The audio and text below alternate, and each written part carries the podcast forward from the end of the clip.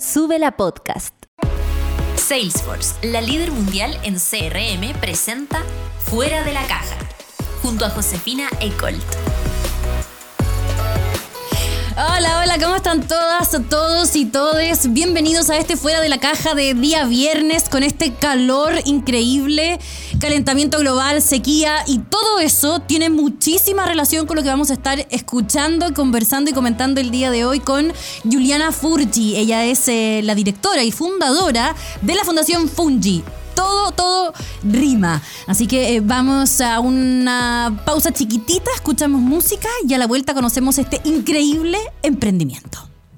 Me dan ganas de romper platos y quebrar copas, ponerme taco y volverme loca, cambiarme el nombre y la religión, coger pa' la mierda el próximo avión. Ya estamos de vuelta en Fuera de la Caja.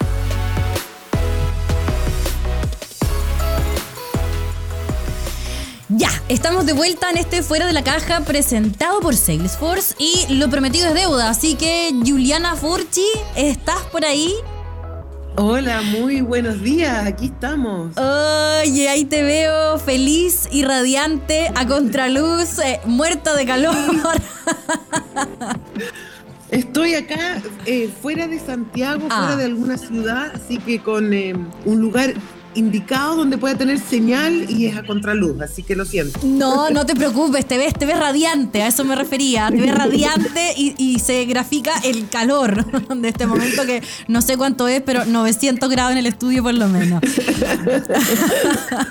Oye, Juliana querida, bueno, tú eres la primera, la fundadora, ¿no? De la primera ONG del mundo que está dedicada a los hongos. Eres micóloga y también eres autora de eh, varios libros, entre ellos el tomo 1 y 2 de la guía de campo Hongos de Chile. Hay varios en inglés que estoy leyendo por ahí, eh, que para no dar jugo con la presentación no los vamos a decir, eh, con, la, con la pronunciación quiero decir, pero bueno, hay unas guías muy interesantes, hay un estudio increíble que tú llevas haciendo un montón de tiempo eh, a la luz de esta ONG que está dedicada al estudio de los hongos y de su importancia. Y lo primero que te quiero preguntar porque cuando uno busca la clasificación de eh, los emprendimientos, están los emprendimientos escalables, los emprendimientos sociales, los novedosos, los emprendimientos de imitación, los oportunistas, en fin. Pero para muchos, en su cabeza, una ONG, una fundación dedicada al estudio de algo, no es un emprendimiento, porque no es un negocio. Entonces, ¿cómo le decimos a estas personas que nos están escuchando que sí, que es un emprendimiento? A ver, eh, las ONGs son un tipo de negocio también, donde las utilidades se retiran en cambio duradero y no en dinero. Entonces eso es lo primero que hay que entender. En las ONGs eh, se trabaja eh, invirtiendo dinero para producir cambio y pagándole a la gente que trabaja en las ONGs para producir ese cambio, pero luego si sobra dinero o se genera dinero, se reinvierte en la misión de la ONG. Por lo tanto, lo que tienen que entender las personas es que las utilidades de las organizaciones sin fin de lucro o las organizaciones no gubernamentales son cosecha en cambios duraderos y no dinero, pero que es negocio igual, donde muchas veces lo que inviertas tiene mayor retorno en un cambio, por ejemplo, de política pública, que de algunos millones de pesos que pueden servirte por un par de meses nomás. Es decir, emprender para impactar, emprender para innovar y generar cambios para todos eh, y no lucrar, en definitiva. Esa es la diferencia, pero es un emprendimiento como cualquier otro. Así es, el lucro es, eh, se define, ¿no es cierto?, por el enriquecimiento eh, económico gracias a una actividad. Nosotros en las ONG lucramos con eh, cambiando el mundo para el bien de nuestra misión. Lucro para el alma ese, querida Juliana. Sí. Oye, eh, ya, para entrar en, en esta suerte como de estructura de, de- de tips y de, y de inspiración que tenemos para quienes nos escuchan, eh, te quería preguntar, ¿cuál es el problema que tú identificaste hace ya muchísimos años? Eh, y, cómo te decides a ponerte en marcha y manos a la obra para poder generar un cambio y para poder eh, solucionar este problema? Mira, lo primero, el primer asunto que me impactó, y esto fue a finales de la década de los 90, era que no había dónde encontrar información de los hongos que, que existían en Chile, que habitaban este territorio que algunos llaman Chile. Y, y entonces, buscando, buscando, veía que estaban como olvidados, realmente sin consideración. Ese fue el primer problema que identifiqué. Y luego al querer hacer algo al respecto, eh, no encontraba como una avenida para encontrar el financiamiento para estudiar los hongos dentro de las estructuras chilenas, porque se hablaba de flora y fauna o de plantas y animales, y en todos los términos de referencia de financiamiento científico los hongos estaban explícitamente excluidos.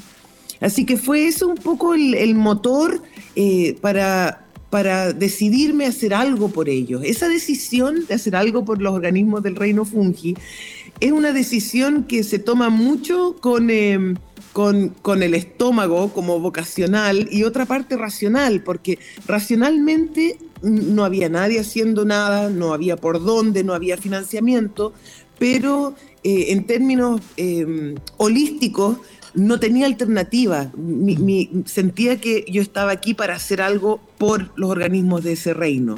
Así que yo diría que lo más importante en ese camino es que hay que entender que no importa si algo no se ha hecho antes, si algo no se ha hecho no significa que no lo puedas hacer y, hay que darle adelante con las convicciones de uno, aunque nunca nadie haya tenido la misma convicción. Entonces esto fue em, una combinación entre, identificar este problema de la falta de estudio y de espacio para estudiar los hongos y por otra parte esta convicción y esta, esta, estas ganas ¿no? de echarle para adelante y de hacerlo, porque a ti, también te llamaba muchísimo la atención. Entonces se da esta combinación entre problema, idea innovadora y por otro lado ganas de hacerlo, ¿cierto? Así es. Más que ganas, em, responsabilidad ineludible, diría. Eso sentiste, así de potente. Así de potente, sí. Ya. Y en ese camino, lo siguiente, hay barreras. Y la principal barrera que eh, te escucho es eh, la falta de financiamiento, la falta de conocimiento, tal vez. Eh, ¿Y cuándo viste la luz? Después de tocar muchísimas puertas que te dijeran como, y que te decían como, no, aquí no hay plata para eso, o en el fondo busca por otra parte. ¿Cuándo empezaste a ver la luz en ese camino por eh, sortear esta primera barrera, que era el financiamiento o el impulso ¿no? Em, estatal para seguir adelante con tu investigación? O sea, la barrera económica nunca fue un problema tan grande, porque eh, temprano en este camino yo trabajaba en otras cosas y subvencionaba el trabajo con, con, los hongos. Y luego escribí la primera guía de campo en el 2007 que se llama Fungi Austral y todas las ventas de esa guía de campo iban alimentando la misión eh, de la fundación que se estaba por crear. Yo diría que, que eh, la barrera económica no, no fue la principal, y hasta el día de hoy nunca hemos tenido apoyo estatal. Bueno, por algo somos una ONG, ¿no? Organización no gubernamental. Eh, yo diría que las barreras más grandes han sido Em, probablemente poder hablar seriamente de los hongos en Chile, que fue una barrera grande al comienzo. O sea, uno hablaba de los hongos y te decían, ah, te gustan las callampas, y al tiro había como una asociación el con el pelotudo. O sea, una cuestión tan básica y ridícula, y ya al final como que el desafío era tirar la talla antes que, ellos, casi todos hombres, por supuesto, haciendo esas tallas. Luego, como, siempre, esta cosa un poquito como despectiva con los hongos. Y ese ha sido el desafío mayor y, me siento súper contenta y orgullosa de que ese desafío un poco se, se superó, porque vemos que este año, con grandes noticias que hemos tenido desde la Fundación de Resultados con los hongos, en ningún momento se ha hablado de valer callampa o de las callampas, ah, que, es una palabra quechua, ¿no es cierto?, asociada con el pene. Así que yo diría que ese fue como el mayor. Y luego el, desafío que, que, presentaba, por ejemplo, no encontrar sistemas de financiamiento, eso fue lo que gatilló la creación de la Fundación Fungi, de una, de una plataforma jurídica. O sea, la razón por la cual se crea la fundación es para tener una plataforma jurídica para poder operar em, con fondos eh, concursables, en general desde ONGs de afuera, o poder darle los derechos de las guías y poder incorporar esa esa- ese lucro, digamos, de las guías de campo para poder montar una organización. Pero- Pero, pero, diría, sí, ese ha sido como los grandes desafíos. Yo con el apoyo estatal en- entiendo que es no gubernamental, pero con el apoyo estatal me refería precisamente a esos fondos concursables eh, o a la cantidad de fondos de estudio que existen. Nada de eso ha llegado a Fundación Fungi. No, en general, la, la- la- diría que no en general, en su totalidad, nosotros solamente hemos recibido financiamiento de organismos no estatales. Nunca la Fundación Fungi ha recibido apoyo estatal. Ni siquiera de CONICIT, ni siquiera para estudios científicos, desarrollo de proyectos, nada. Siendo los únicos, en, en, digamos, y los primeros en el mundo dedicados a esto. O sea, claro, han habido apoyos en términos de patrocinio, Ya, pero, no, en, no en un sistema financiado en Chile y luego con, el tiempo nosotros abrimos oficinas en Estados Unidos y nos financiamos casi en su totalidad desde Estados Unidos hoy día con eh, fondos filantrópicos y también algunas ventas de, algunas cosas como las guías de campo, otras cosas. Eh, y con eso eh, se, se- se combinan esos fondos con lo que se genera en Chile y operamos acá también y prontamente abriendo en otros países del mundo. Hay una primicia. Ah, te lo voy a preguntar después, lo voy a anotar inmediatamente en mi pauta y lo vamos a dejar para después. Eh, pero antes de eso, mira, eres coautora de títulos como State of the World's Fungi, mm, Biodiversity of Chile, Heritage and Challenges, entre otras. Y me imagino que eh, todas estas guías que han sucedido a la guía de campo 1 y 2 tienen mucho que ver con este financiamiento que se busca. Estos libros eh, se venden, son es un, es un tipo de conocimiento que, eh, que la gente quiere tener.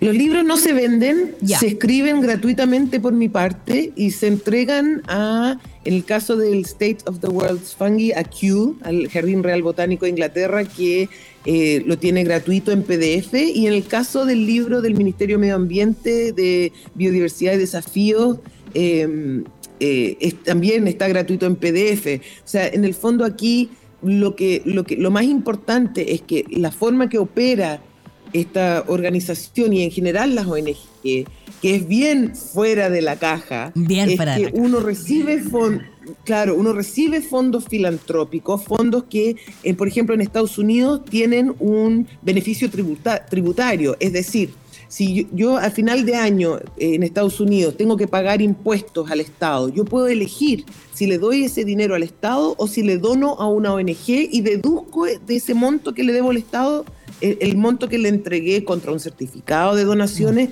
a la ONG.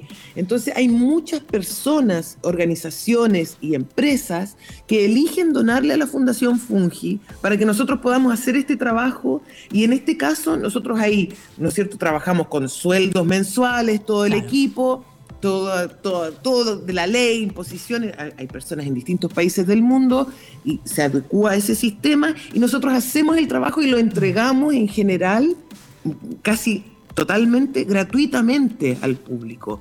Y somos financiados por estos fondos filantrópicos. Entonces, es un- y, ahí nuestro retorno es que la gente aprenda, que hayan cambios en políticas públicas, que eh, se incorporen los hongos en educación, que se vaya conociendo la diversidad. Y ese es nuestro lucro.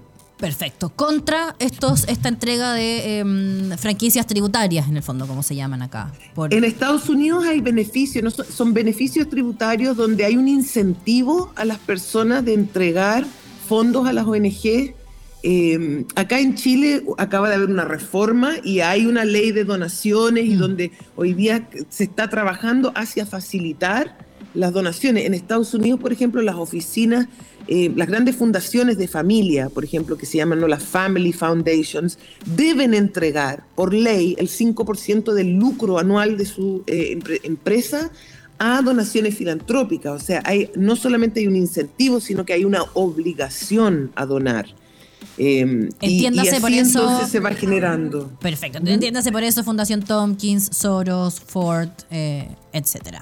Que Claro, ahí dependiendo de cómo estén constituidos y a dónde, es cu- cuáles son sus obligaciones. Pero nosotros en la Fundación Funki recibimos tanto de individuos como de fundaciones y también de empresas donaciones que para ellos en muchos casos, no siempre, tienen este beneficio tributario que en el fondo eh, no es que ellos gasten, sino que ellos deducen de lo que le tienen que pagar al Estado por impuestos eh, entregándole a una ONG que tiene esta personalidad jurídica y este, eh, este como eh, nivel de, de, se llama un, 501c3, que es un, un beneficio tributario en certificado que uno puede entregar. ¿cierto? todo muy controlado y muy, muy fiscalizado. Y en ese camino, Juliana, ¿te has encontrado con personas que simplemente porque consideran que este trabajo es fundamental eh, y sin ningún tipo de beneficio tributario eh, donan eh, al trabajo que hace Fundación Así es.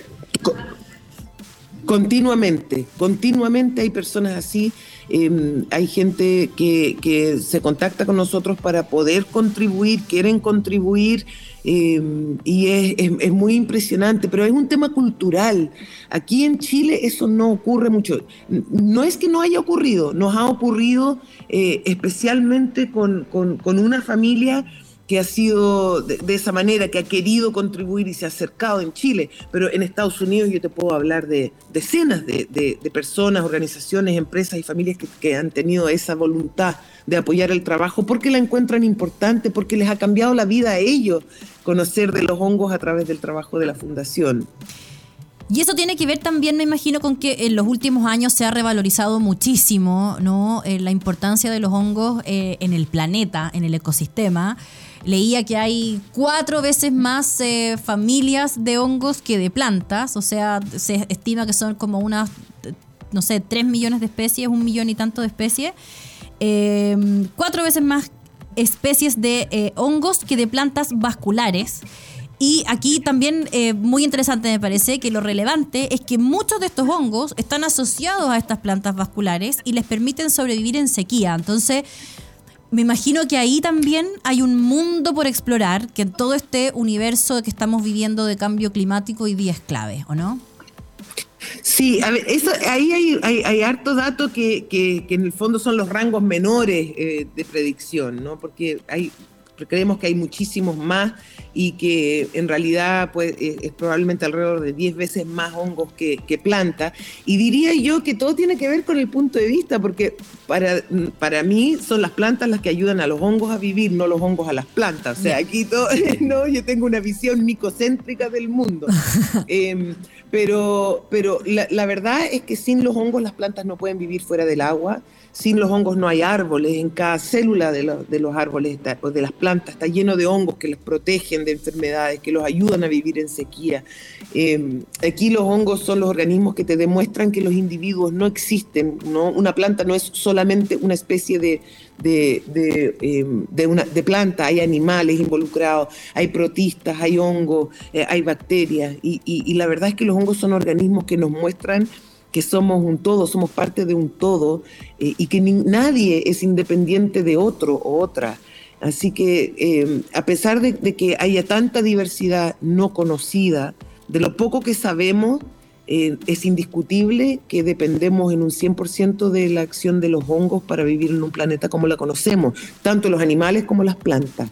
Y hoy eso se entiende más, eh, porque estamos viviendo en un escenario apocalíptico, digamos, el cambio climático ya eh, es irreversible, se esperaba mucho de esta COP, no eh, se obtuvieron los acuerdos, em, digamos, que eran necesarios para poder revertir el, el, avance del em, del efecto invernadero, digamos. Entonces, me imagino que hoy los hongos tienen especial relevancia, sobre todo en este escenario en el que el agua se ve como un bien muy escaso a futuro, ¿no?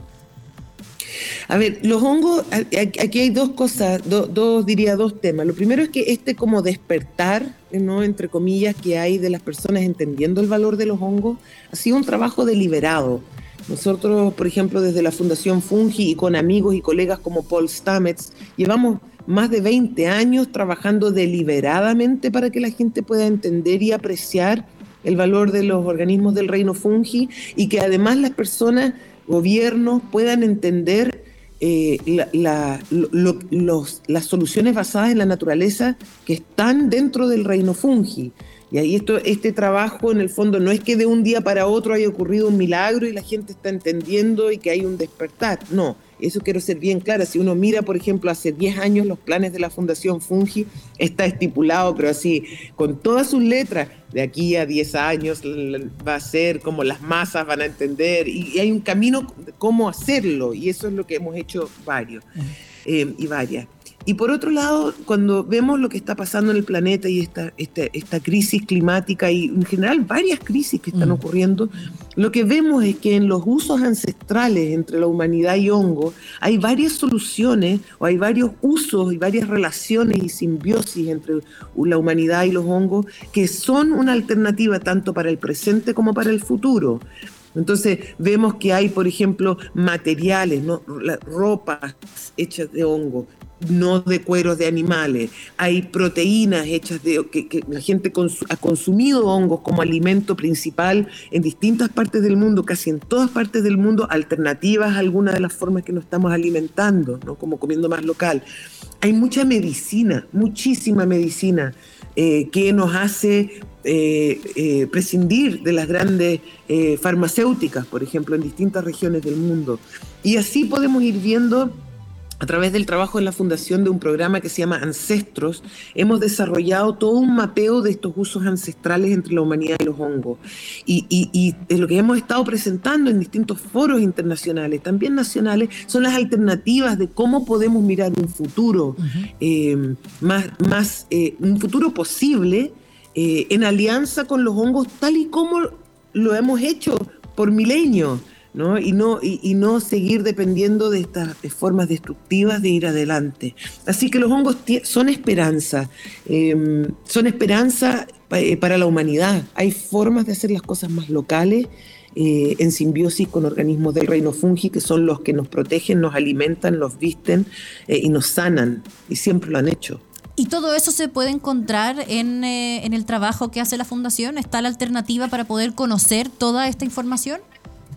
Hay en la página web de la fundación, que es ffungi.org, eh, hay información acerca del mapeo que estamos haciendo. Estamos publicando ahora las eh, guías éticas acerca de ese trabajo porque hay muchos usos ancestrales que están ahí descritos, están en, literatura, pero nosotros las hemos recopilado y sentimos una gran responsabilidad de no causarle eh, como un problema a las comunidades que tienen estos usos como a través de nosotros publicar esa información. Así que el primer paso de ir mostrando ese trabajo es eh, enmarcar cuánto y cómo podemos mostrar eh, a través de las guías éticas que prontas van a estar en la página web, pero pueden encontrar muchísimo en la página web de la Fundación Fungi a través de las redes sociales. Mira, como decíamos antes, este camino, los resultados de la COP27 em, de camino a eh, reducir em, o, llegar hacia la carbono neutralidad o tener una especie como de punto de inflexión o meta mínimo. Em, hay una alternativa en los hongos que nos permita avanzar hacia esa carbono neutralidad? Me imagino que sí. A ver, eh, yo diría que, que aquí hay, hay, varias cosas interesantes. Hablar de una, una carbono neutralidad como de, de, una forma es imposible. Son varias formas, ¿no es cierto? Dependiendo de dónde estás y, y, en el planeta, cómo puedes llegar a eso. En cada una de esas regiones, en cada esquina del mundo, hay usos ancestrales y usos modernos también de hongos que nos pueden llevar hacia carbono neutralidad en esa localidad. Eh, pero lo que queda claro mirando, cuando uno mira la diversidad biológica y cuando uno mira la desigualdad en, en, eh, en, producción de CO2 que hay en el planeta, queda claro que aquí las soluciones son eh, diferentes en distintas partes del mundo, sí. Y en ese sentido eh, es también eh, una oferta, digamos, de la Fundación Fungi eh, poder ayudar a estos gobiernos locales en el trabajo de cómo conocemos mejor esta biodiversidad que existe disponible para generar alternativas y política pública. Tú decías que ese es un camino. Quería contar, preguntarte ahora cómo se hace ese trabajo. A ver, nosotros en la Fundación Fungi trabajamos con distintos gobiernos o, con representantes de distintos gobiernos con distintos fines. En algunos casos estamos trabajando apoyando eh, derechos de la naturaleza, donde eh, a través de los hongos y la protección de alguna especie de hongo que esté en, una categoría de peligro de la UICN, puedas proteger un ecosistema. Y todo esto sobre la premisa de que la biodiversidad es bioseguridad.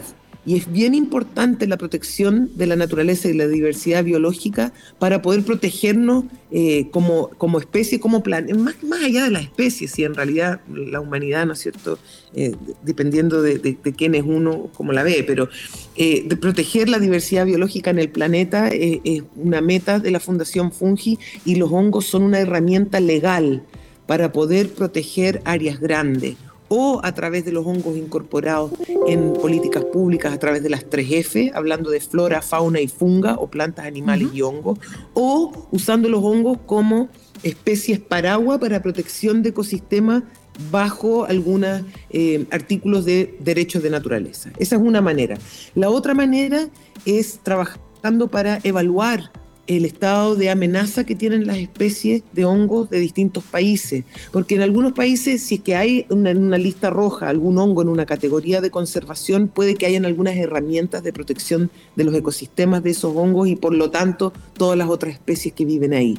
Y por último, creando capacidad micológica donde sea que vayamos. Tanto es así que lanzamos el primer currículum micológico gratuito eh, junto con Fantastic Fungi, eh, la película, y una ONG que se llama Reconsider en Estados Unidos. El currículum está en la página fungieducation.org en inglés en este momento y va a estar arriba en poquitas semanas en castellano. Es un, un currículum que capacita a profesores y profesoras para poder enseñarle a alumnos eh, acerca de la micología y además tiene eh, varios módulos de micología con videos asociados de la película Fantastic Fungi y un montón de recursos. Todo eso es gratuito y esa es una forma también de apoyar eh, con las generaciones futuras, entendiendo estas soluciones y esta forma de ver el mundo distinta que ofrecen los hongos. Y eso tiene que ver, ese currículum tiene que ver con la capacidad de, identificar cada hongo y para qué sirve, más bien como con una observación personal y también local, ¿no? En esta como posibilidad de decir, nosotros tenemos esta especie en particular y sirve para, generemos impacto como comunidad a través de eso, ¿no? Hay tres patas a ese currículum. Uno es una campaña que se llama Lo que tú ves importa, que es justamente lo que estás mencionando. El hecho de que tú te encuentres con un hongo en, en un bosque no significa que otra persona se haya encontrado alguna vez en su vida eh, o la vida del hongo, y entonces lo que ves importa, porque cada, cada coincidencia con un hongo es mágico, o sea, de repente ellos están visibles por dos días al año y ni siquiera todos los años, y el hecho de que te hayas encontrado, em, a través de este currículum te enseñamos qué hacer para que eso cuente para la ciencia. Por otro lado, hay actividades para niños, niñas y niñas, pero principalmente lo que hay es un sistema de incorporación de micología a currículums nacionales, donde están además eh, estandarizados a los estándares educativos, por ejemplo, en este caso de Estados Unidos, a los estándares de ciencia de la Next Generation, que se llaman NGSS, y donde los profesores y las profesoras pueden llegar y pueden impartir estos cursos y eso le da, eh, le da eh, el avance curricular en el currículum nacional que se requiere para que los niños, niñas y niñas puedan aprobar el año. Entonces, abarca desde eh, eh, más como mainstream, ¿no es cierto? Cosas como más legales de currículum nacional, hasta eh, ciencia ciudadana, todo con el fin de que podamos entender mejor la vida en el planeta, nuestro rol para que asegurar la continuidad de la vida, pero por sobre todo cómo podemos proteger a este reino que está en cada aspecto de nuestro día, o sea, desde las levaduras, los mohos, ¿no es cierto? Eh, las setas para adelante, los hongos son parte esencial de nuestra vida.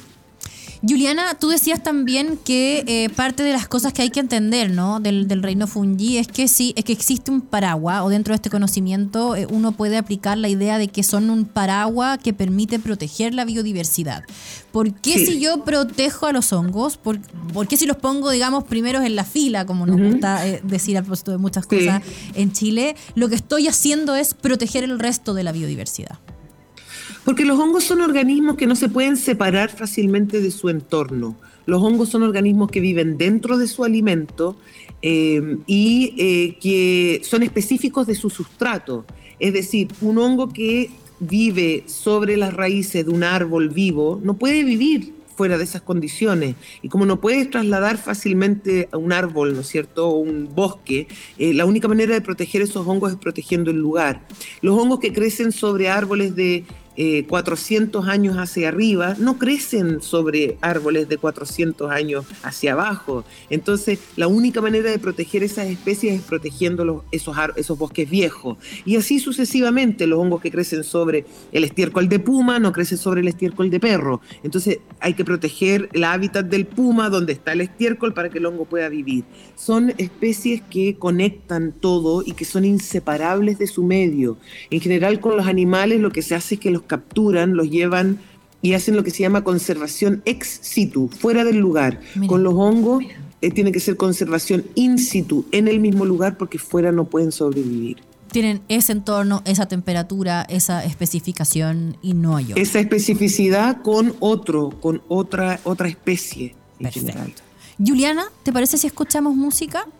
Dos me minutitos. Ya, genial. Me encanta la Juliana, súper prendida. Y eh, a la vuelta seguimos conversando. Quiero preguntarte cómo te fue, entre otras cosas, en el Festival Ladera Sur. Así que vamos con música y a la vuelta conversamos sobre eso. Ya volvemos en Fuera de la Caja. Ya estamos de vuelta en Fuera de la Caja. Estamos de vuelta. y estaba revisando las preguntas que llevan para nuestra invitada. Juliana, ¿andas por ahí? Sí, aquí ah, estamos. Ahí te veo. Hay preguntas. Y bueno, quiero partir por la que tenía yo. ¿Cómo te fue en el Festival Ladera Sur? Hoy estuvo espectacular el festival, la verdad. Es cuenta, cuenta. Eh, fue un, fue un festival con una onda familiar y, como positiva, un tremendo trabajo del equipo de Ladera, de Ladera Sur y fue muy sorprendente para mí la cantidad de gente que fue para escuchar eh, hablar sobre los hongos y recibir una cantidad de cariño que, que, en realidad realmente no me esperaba. Fue, fue un momento para elevar la energía, eso es lo que me tocó hacer, me tocó cerrar el festival y mi misión era dejar a todos y todas y todos bien prendidos y creo que, creo que se logró. Así que contenta.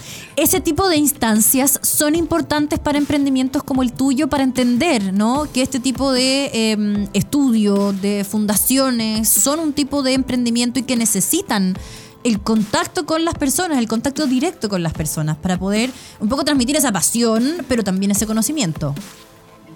La verdad es que, mira, ha sido interesante porque yo llevo casi 25 años trabajando para los hongos y el trabajo ha sido eh, muy, muy minucioso y muy como eh, trabajólico. Yo trabajo día y noche en general como encerrada en un lugar o en una expedición en alguna parte y nunca le he dado, nunca le he dado mucho tiempo al, al relacionarme con, con, personas que son las que, están aprendiendo con nuestro trabajo. Entonces, cuando ocurre, como ocurrió en Ladera Sur, es muy impresionante y es muy importante, como dices tú, recibir esa energía, porque es como la corroboración de que vas por buen camino, de que estás inspirando, de que lo que uno está produciendo está siendo ocupado y apreciado. Pero eso, yo en general, ese lujo de, sentir eso, me lo doy muy, muy, muy, muy, muy poco. Y el de Ladera Sur fue impactante sentir esa energía de las personas. Así que muy agradecido del equipo de Ladera Sur por haber hecho un festival así que, a Chile le hacía falta. Y, por otro lado, de invitarme y de confiar que pudiera yo hacer ese cierre con una subidona de energía. Mira, aquí me preguntan en mis redes sociales, antes de que se me fuera la batería, eh, del, del celu, no lo podía abrir acá, eh, pero si en, las guías que ustedes tienen, ¿existe alguna que permita conocer exactamente qué hongos son venenosos, cuáles son comestibles, cuáles sirven eh, para medicina, como para poder literalmente salir al campo y poder recolectar? Para eso son las guías de campo. Ya. las guías de campo son libros que eh, te permiten, eh, después de un poquito de estudio, o sea, hay que saberse los, los nombres de las partes de los hongos, etcétera, eh, vas a poder llegar a determinar el nombre de esa especie y dentro de las guías de campo hay descripciones y también hay eh, un montón de información acerca de si se come, no se come, si son tóxicos, si son tóxicos, si son de uso ceremonial, si son mortales em, y, así, un, montón. Así que sí, la respuesta es sí a todo. Si son alucinógenos, no, no, no, ahora para hablar de eso. Si son, si, son, si son psicodélicos, si son de uso ceremonial, están con una simbología también.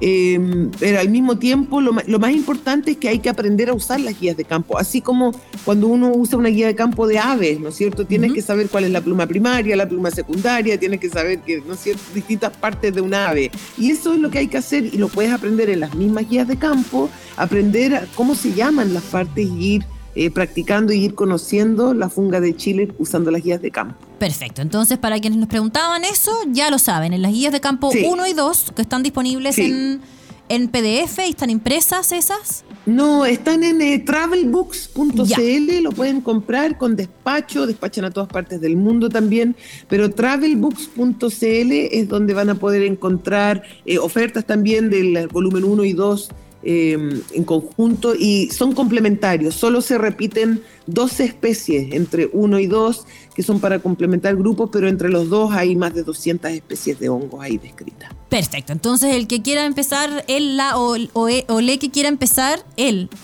me yo me confundo con los pronombres, me cuesta.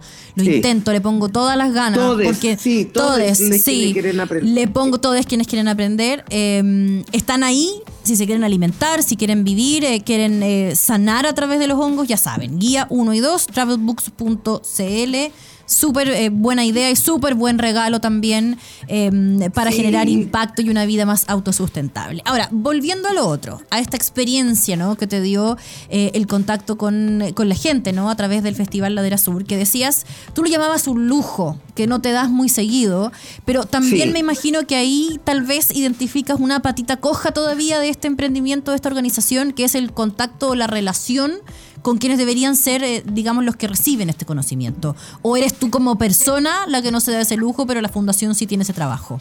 Eso mismo, soy yo como persona que en general no lo hace. De hecho, los primeros 15 eh, años de mi vida micológica la pasé en el bosque y fue una necesidad salir un poco del bosque y empezar a como tener más contacto con medios y otros para, para, que la misión pudiera avanzar.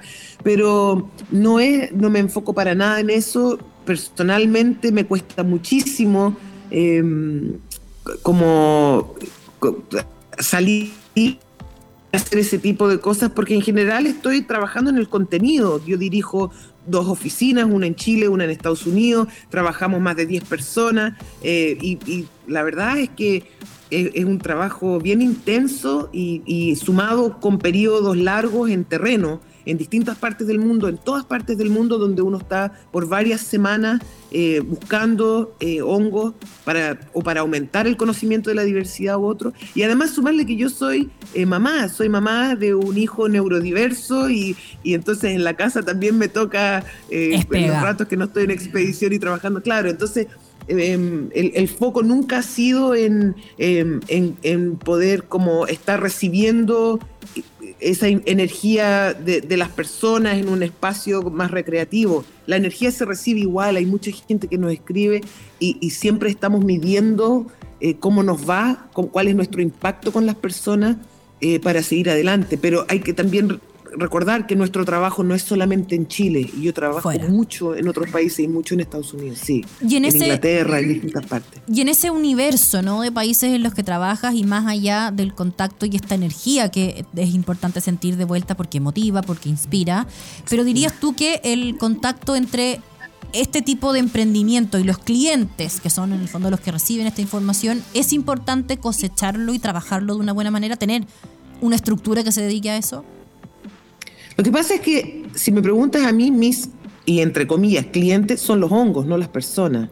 Ya. Entonces, eh, ya, entonces es bien distinto, pero yo trabajo para los hongos y siempre hace ya casi 25 años para ellas. Entonces, no, las personas son un vehículo a través del que, que, necesita, necesitamos impactar para la protección para los seres de este reino. Em, Pero ese entonces, yo, en ese las, camino. En las expediciones, en las expediciones yo recibo clarísimas señales por parte de los hongos de que vamos por buen camino. Entonces es una relación un poco distinta, ¿no es cierto? Esto es como las ONGs que trabajan eh, para proteger a los chimpancés. A medida que se va protegiendo hábitats de chimpancé o que los chimpancés están mejor, ¿no es cierto? Que tienen más alimento, tú sabes que estás haciendo bien tu trabajo. Lo mío se mide con respecto a los hongos y no a las personas. Perfecto, pero me imagino que en ese camino eh, de proteger a los hongos, eh, esa relación con las personas para que aprendan cómo hacerlo, para que tengan este conocimiento también es clave y una, una estructura que es importante de desarrollar incluso en una ONG, ¿cierto? Es, es, es, es, la, es eh, utilitario, sí. Ya. O sea, Sí. es ya, súper importante. Me, me Es el queda- trabajo, ese es el trabajo en el fondo, en muchos casos, cuando de- dependiendo del programa con el cual estamos trabajando, eh, es, es la cantidad de personas con las cuales nos relacionamos. Por ejemplo, en el programa de expediciones son bien pocos los seres humanos que, que- que- con los que nos topamos, ¿no es cierto? Y ahí el trabajo es como más de alimentarnos en, en- en esta con respecto a los hongos. Pero en el programa de educación se trata todo de los, de los niños, ¿no es cierto? Entonces estamos trabajando continuamente con profesores y con alumnos y alumnas en todas partes para, para eso. Pero es un equipo, es un equipo grande. En la Fundación Fungi hay encargados de cada uno de esos programas en distintas partes del mundo y, y trabajamos eh, de manera como armoniosa y conjunta para que eso ocurra. Y con el tiempo, felizmente, yo he podido dedicarme más a la parte que, que- que me toca, que tiene que ver o con eh, financiamiento, administración. Yo hago mucho, la gente cree, oh, increíble este trabajo, te la pasas en los bosques. Bueno, la verdad es que no, yo ahora estoy inundada en cosas de impuestos, contabilidad, ¿no es cierto? Administrativas. distintos. Vivo en ese, en ese mundo y en la creación de, de la visión de la fundación eh, en conjunto con, con el equipo, eh, pero, pero y, y luego, claro, entonces hay ot- otras personas que muchas veces se relacionan más con las personas. Felizmente no tengo que hacerlo todo. Pero delegas, Juliana, tienes ahí un equipo Sí. que también es clave de un- en un emprendimiento. En este también me imagino. Absolutamente. Ya. Yo, yo reconozco y yo creo eh, es divertido porque en el equipo me dicen la antijefa, ¿no? Me- no, no tengo una estructura eh, autoritaria para nada. Eh, delego prácticamente todo eh, lo que es delegable, haciendo mi pega, ¿no es cierto?, que es la que no lo puedo delegar. eh, y hay una encargada de la oficina en Chile, que es Daniela Torres, eh, que lleva gran parte de la fundación acá en el país. Ella está- trabaja conmigo hace nueve años prácticamente. Y, ella eh, realmente es un pilar de la organización. Hay una encargada de comunicaciones, la Leolguina, hay encargado de finanzas, Miguel Cortés, y así, cada programa y en distintas partes del mundo con departamentos tanto de para hacer partnerships, eh, para trabajar en, en- en expediciones, etcétera. Así que bien, bien entretenido, mucha gente maravillosa. Y hay que decirlo, Josefina, Sí, que por supuesto. casi todas esas personas partieron como voluntarios o voluntarias en la fundación y con el tiempo fueron contratados o contratadas y son parte del equipo. Estoy muy orgullosa de eso. O sea, gente que ha querido estar ahí. Ese ha Sí. sido parte del know-how de, de- de tu empresa, ¿no? De, de esta empresa, vamos a llamarla así, porque también es una empresa, como decías tú, fundación. de la fundación. Eh, incorporar talentos que llegan a través de eh, est- este voluntariado o de, en el fondo, que tú reconoces en ellos también la misma pasión que tú ves. Sí, e- eso por un lado y por otro ha sido clave. eh, yo atiendo todos, pero todas, todas las eh, solicitudes de estudiantes. Y ha sido algo, yo me dedico, yo doy eh, tiempo de, todas mis semanas en hablar desde niñas de básica que tienen algo con las alianzas a personas que están en universidades y necesitan hacer un trabajo. Eso eh, ha sido la clave también en el camino de construir una capacidad micológica. Si uno mira las organizaciones que han, se han creado después de la Fundación Fungi, incluso acá en Chile, eh, varias de ellas con modelos similares, algunas más copiando, en buen sentido, si te copian quiere decir que lo están Sí, haciendo claro. bien, ¿no es cierto? Todas esas, muchas de esas personas han pasado por una capacitación en la Fundación Fungi, han atendido cursos en la Fundación Fungi y están pendientes de lo que hacemos. Y eso es fundamental. Entonces, poner el ejemplo y atender a las personas eh, es la única manera. Hay que ser generoso y generosa en este camino, eh, de- especialmente cuando se trata de, de áreas nuevas. ¿no es Y de cierto? identificar talentos también, me imagino. Así es. Juliana, Sí, los talentos, los talentos, uno, los talentos muchas veces uno ni siquiera las identifica y como que te envuelven y te das cuenta de alguna manera. Sí. Juliana, tus eh, dos emprendedoras o emprendimientos o emprendedores en género favoritos, favoritas.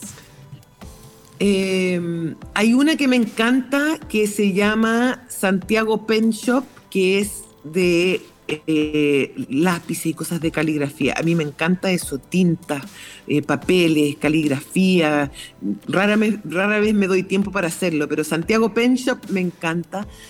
Y, creo que también hay, hay varios emprendimientos de, como accesibilidad a comida, como huertas eh, o productos de huertas orgánicas que me parecen maravillosas. Todas de ellas eh, me encantan. Yo, yo soy súper apoyadora del acceso a alimento local, orgánico. Autosustentable. Eh, Sí, así que eso, eso, como hay un bueno, hay muchas más, pero, pero me encanta, me encanta Santiago Pencho porque me da la oportunidad de repente escribir eh, y dibujar, ilustrar y a lo mejor aventurarse. Una carta ya no un, mensaje, ¿no es cierto? Así que eso. Juliana, última preguntita, pues ya tenemos que cerrar, el tiempo vuela en este programa escuchando historias inspiradoras como la tuya y la de Fundación Fungi, pero ¿qué dirías que hace falta para poder desarrollar mejor este tipo de emprendimientos como el tuyo, que tienen que ver con... Em, no un negocio lucrativo y en donde el cliente, como decías tú, no son las personas, sino que son em, otros seres vivos, sí, sí, sí, así los vamos a llamar a los hongos. Yo creo que en Chile lo que hace falta es un incentivo para apoyar organizaciones que trabajan para medio ambiente. Eh, se ha avanzado, pero falta mucho. Hay un problema cultural aquí. La gente eh, no tiene incorporado en su, en su vida el que eh, parte de, su, de su dinero o para impuestos, por ejemplo. No, no su dinero que es para su casa. Yo no estoy hablando aquí de, de como de, gastar necesariamente, pero lo que vas a pagar igual por impuesto que lo puedas donar, hace falta entender que lo puedes donar y que las ONG son organizaciones que realmente producen cambio y que Chile la lleva en un montón de, de estos temas. Eso por un lado. Y lo otro que diría es que yo creo que la gente se tiene que creer más, se tiene que tener más fe. Como decía al comienzo, el hecho de que algo no se haya hecho no significa que no se pueda hacer.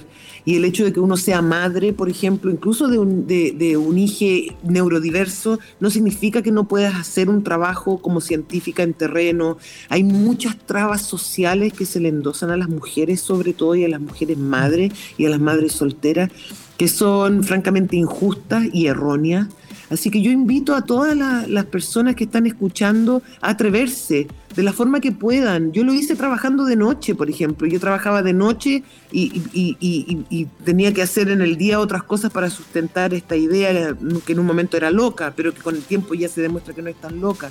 Pero hay formas de hacerlo, hay que forzarse, hay que creer en uno y hay que trabajar para formar los sistemas gubernamentales que permitan que podamos trabajar en esto sin estar preocupados de cómo vamos a alimentar nuestras familias a fin de mes. Y esos son sistemas tributarios y, y un cambio cultural eh, para apoyar estas organizaciones que trabajan para el beneficio de todos, no solamente el lucro de algunos. Mira qué importante tu mensaje, sobre todo hoy, que es el Día Internacional para la Eliminación de todo tipo de violencia en contra de las mujeres.